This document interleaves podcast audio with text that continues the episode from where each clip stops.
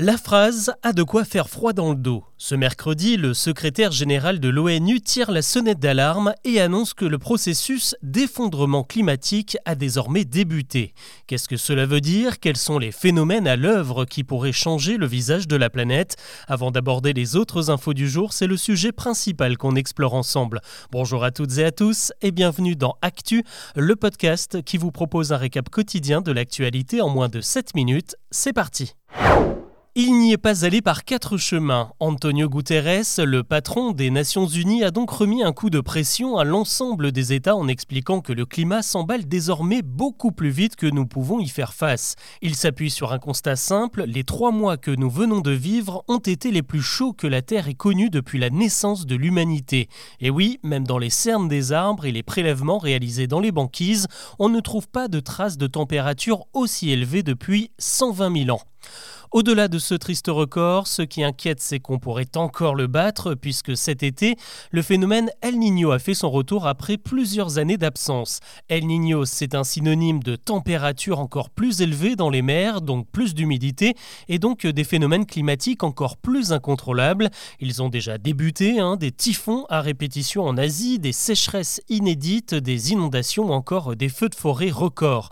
Des catastrophes de plus en plus régulières qu'il est désormais impossible d'encaisser car les villes, les infrastructures et plus largement nos sociétés ne sont tout simplement pas faites pour ça. Impossible de reconstruire durablement entre deux catastrophes, impossible aussi d'assumer le coût engendré.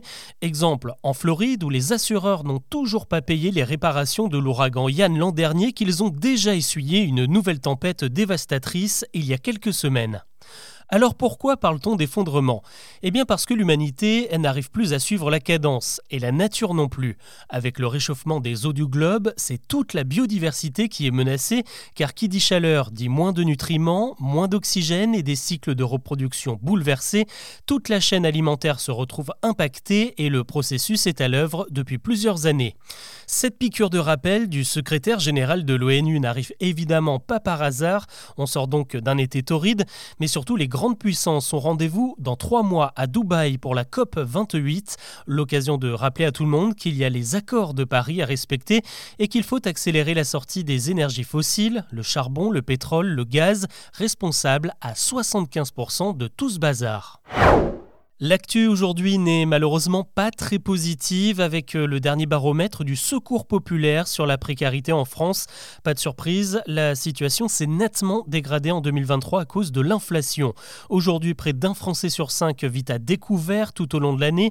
45% n'arrivent plus à se payer des soins médicaux, c'était 39% l'an dernier. Et on remplit aussi de moins en moins les caddies. Une personne sur trois a vous-même être obligée de sauter des repas pour ne pas exploser le budget ou pour pouvoir nourrir ses enfants. Une question maintenant, où sont passés les 5 milliards d'euros promis par Emmanuel Macron en 2017 Eh bien c'est ce que se demande le syndicat SAMU Urgence de France dans un bilan inquiétant présenté ce mercredi. Les soignants expliquent que les services des urgences ont connu des tensions sans précédent cet été. Manque de personnel, manque de lits, de matériel. Ça donne des délais d'attente toujours plus longs. Certaines urgences vitales n'ont pas pu être prises en charge et plus de 160 services des urgences ont été contraints de fermer au moins une fois entre juillet et août. Un dernier bilan et après on en aura fini avec les mauvaises nouvelles aujourd'hui. La SPA a elle aussi connu un été cauchemardesque.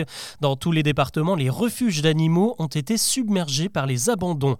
Près de 16 500 chiens, chats, souris, furets ou serpents ont été laissés tomber par leurs propriétaires depuis le printemps, un record. On parlait de la précarité et c'est aussi l'un des effets des budgets resserrés. Certains Français n'ont désormais plus les moyens d'assumer leurs animaux. Et pour ne rien arranger, les adoptions ont connu une baisse de 5% en parallèle. Pour inverser la tendance, la SPA vient de lancer une campagne de pub dans laquelle ce sont les animaux qui partent à la recherche de leur maître perdu et se mettent à placarder des affiches un peu partout. Allez, du positif avec ce nouveau bon plan de la SNCF. Euh, ce mercredi et ce jeudi, la compagnie ferroviaire démarre une nouvelle opération promo. 100 000 billets Ouigo à saisir à seulement 10 euros et 100 000 supplémentaires à moins de 20 euros. La SNCF fête en fait les 10 ans de ces lignes low cost. Vous avez le choix parmi une cinquantaine de destinations. La vente a débuté euh, ce mercredi à 6 heures du matin et il n'y en aura donc pas pour tout le monde. Et si on écoutait un peu les jeunes pour une fois? C'est l'idée de la Cour des comptes qui lance aujourd'hui une grande consultation populaire ouverte à tout le monde et en particulier aux 15-18 ans. Pendant un mois, n'importe qui peut suggérer à la Cour des comptes qu'elle mène une enquête pour améliorer la manière dont on dépense l'argent public, en gros comment les impôts que l'on paye sont dépensés. Il y a par exemple l'égalité homme-femme, le recyclage, les transports en commun, la rénovation des collèges et des lycées. Au total, six thèmes seront retenus et c'est à vous de décider lesquels. L'an dernier, 9000 personnes avaient donné leur avis. Ça se passe sur le site de la Cour des comptes. On termine avec euh, cette info assez improbable. À Mexico, le marathon annuel de la ville s'est tenu le 27 août dernier. Et cette semaine, les organisateurs annoncent la disqualification de 11 000 coureurs sur les 30 000 que comptait l'épreuve. La raison, eh bien, c'est qu'ils auraient tous triché en empruntant des véhicules et parfois les transports en commun. Ils ont été euh, repérés car ils sont tous équipés de bracelets à puce et ils n'ont pas été flashés par toutes les bornes disposées tout au long du parcours. Apparemment, d'ailleurs, c'est une petite habitude à Mexico Mexico, 6000 euh, faux marathoniens avaient déjà été disqualifiés pour les mêmes raisons l'an dernier. Voilà ce que je vous propose de retenir de l'actu aujourd'hui. On se retrouve demain pour un nouveau récap.